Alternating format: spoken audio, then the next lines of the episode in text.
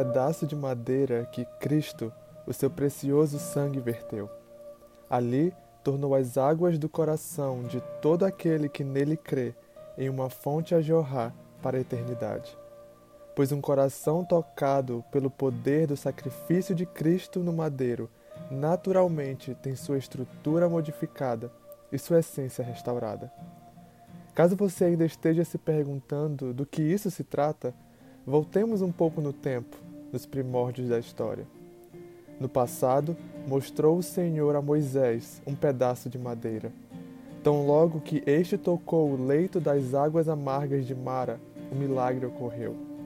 Transformou-se então a água insalubre em meio ao deserto, e esta já era boa para beber.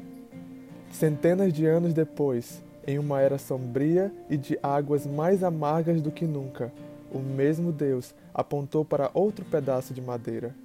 Porém, desta vez, o seu filho unigênito estava ali pendurado. Neste dia, o Cristo pregado no madeiro atravessou de ponta a ponta o rio da nossa história. Lavou por completo as águas amargas de nossos corações e tornou-as em fontes de águas vivas.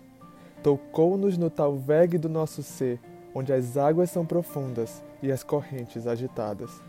Agora, desde a nascente de nossa nova natureza, como afluentes, somos chamados a desaguar nas águas do seu imenso oceano de amor, até que em total confluência nos tornemos um com Ele, como Ele e o Pai são um.